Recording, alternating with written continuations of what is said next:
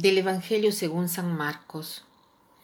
En aquel tiempo Jesús subió al monte, llamó a los que él quiso y ellos lo siguieron. Constituyó a doce para que se quedaran con él, para mandarlos a predicar y para que tuvieran el poder de expulsar a los demonios. Constituyó entonces a los doce, a Simón al cual le puso el nombre de Pedro después a Santiago y a Juan, hijos de Zebedeo, a quienes les dio el nombre de Boanargués, es decir, hijos del trueno, a Andrés, Felipe, Bartolomé, Mateo, Tomás, Santiago el de Alfeo, Tadeo, Simón el cananeo y a Judas Iscariote, que después lo traicionó. Jesús subió al monte. Sabemos que el monte es signo del lugar donde se une a Dios. Dios Padre, y sube al monte para confrontarse con Dios Padre, para pedirle un consejo, porque tenía que constituir la iglesia, los doce, los doce porque representan las doce tribus de Israel. Y dice, llamó a los que él quiso, y ellos lo siguieron. No es un hecho que una persona que ha sido llamada vaya donde Jesús inmediatamente, pero los apóstoles han respondido, ¿quién sabe si el Señor quiere llamar a alguno de nosotros? Llamó a los doce y los llamó apóstoles. La palabra apóstoles quiere decir enviado. Y dice, constituyó a doce para que se quedaran con él, para mandarlos a predicar y para que tuvieran el poder de expulsar los demonios. La primera cosa que Jesús pide a los apóstoles es estar con Él. Si nosotros estamos con Él, estamos unidos a Él. Entonces nuestra predicación será fecunda. De otra manera, nuestra predicación será vacía, que no llegará al corazón, que no impresionará a nadie, y que no habrá el poder de expulsar a los demonios. ¿Qué quiere decir expulsar a los demonios?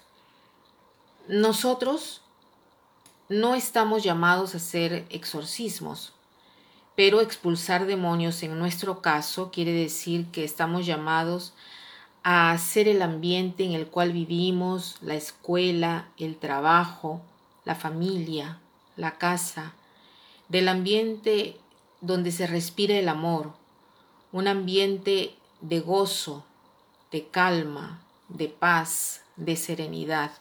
Esto quiere decir expulsar demonios.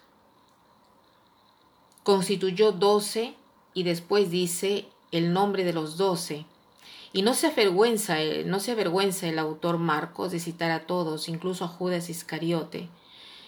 Jesús no ha cometido el error de llamarlo.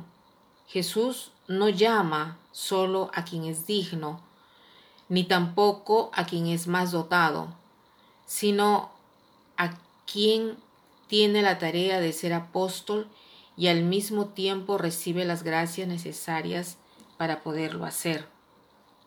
No es mecánico, sino que cada uno responde a Dios en el modo en el cual quiere ser apóstol y Jesús constituye estos doce apóstoles para que estén cerca, pero veamos quiénes son. Son muy diversos entre ellos, sobre todo como idea política, diríamos de derecha y de izquierda. Sin embargo, viven juntos, están juntos. Y esta es la belleza de la vida comunitaria. No tenemos que ser todos iguales para estar de acuerdo para poder vivir juntos. Eso nos quiere decir hoy el Señor. Aunque tú vivas con personas que piensan diversamente de ti, aunque tengas una tendencia y el otro tenga otra tendencia, a uno le puede gustar un partido, al otro un partido diverso. La cosa importante es que nos querramos y que estemos unidos a Jesús, porque si estamos unidos a Jesús, participamos de la vida de Dios. Entonces el propósito de hoy es de donde nos encontremos construir la unidad. Pero para poder construir la unidad es necesario que en primer lugar nos unifiquemos internamente. Mis pensamientos, mis acciones, mis palabras tienen que ir de acuerdo. No puedo pensar una cosa y hacer otra. Si hay unidad en mí, entonces tratemos de hacer esto hoy como propósito y preguntémonos, ¿yo estoy siguiendo al Señor? ¿Yo estoy respondiendo? Jesús los llamó y ellos fueron donde Él. Yo estoy yendo donde Él. Siento esta invitación. Lo voy a buscar, lo sigo.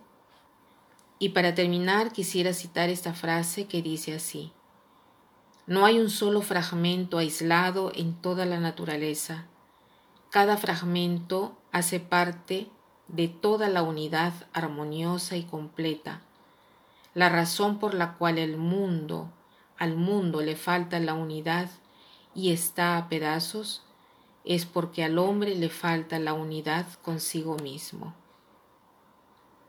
No hay un solo fragmento aislado en toda la naturaleza cada fragmento hace parte de toda la unidad armoniosa y completa. La razón por la cual al mundo le falta la unidad y está a pedazos es porque al hombre le falta la unidad consigo mismo. Que pasen un buen día.